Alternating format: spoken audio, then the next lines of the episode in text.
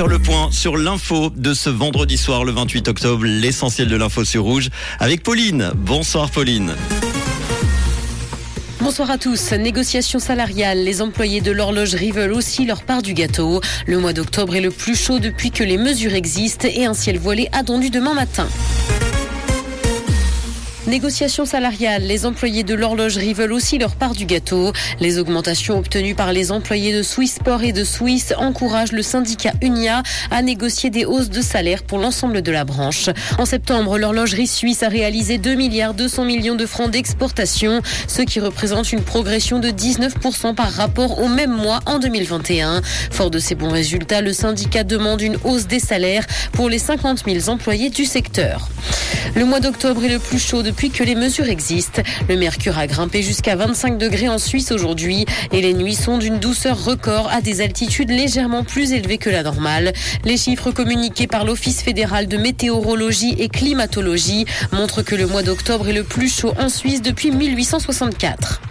Crise énergétique, Yverdon sera plongé dans le noir une partie de la nuit. La deuxième ville du canton a annoncé son plan d'action pour faire des économies et optimiser sa consommation d'électricité et de gaz. À partir du 7 novembre à minuit, la cité thermale sera plongée dans le noir pendant 5 heures. Cette mesure sera testée pendant 4 semaines puis adaptée si besoin.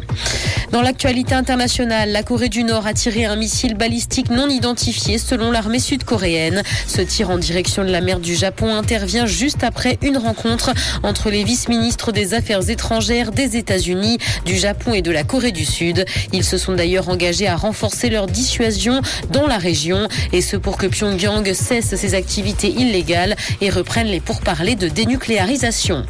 L'App Store impose de lourdes restrictions aux NFT. S'ils sont acceptés, les apps n'ont pas le droit de proposer des fonctions exclusives aux propriétaires de ces NFT. Et la marque à la pomme veut bien évidemment toujours sa part de 30%. Pour qu'une application puisse fonctionner avec les crypto-monnaies dans un pays, elle doit d'ailleurs obtenir les autorisations nécessaires dans ce même pays.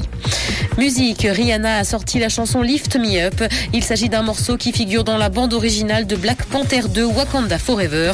Le film sortira le 9 novembre et c'est un retour fracassant pour la chanteuse qui n'avait pas sorti de morceau solo depuis 2016. Elle semble être bel et bien de retour puisqu'elle animera la mi-temps du Super Bowl l'année prochaine.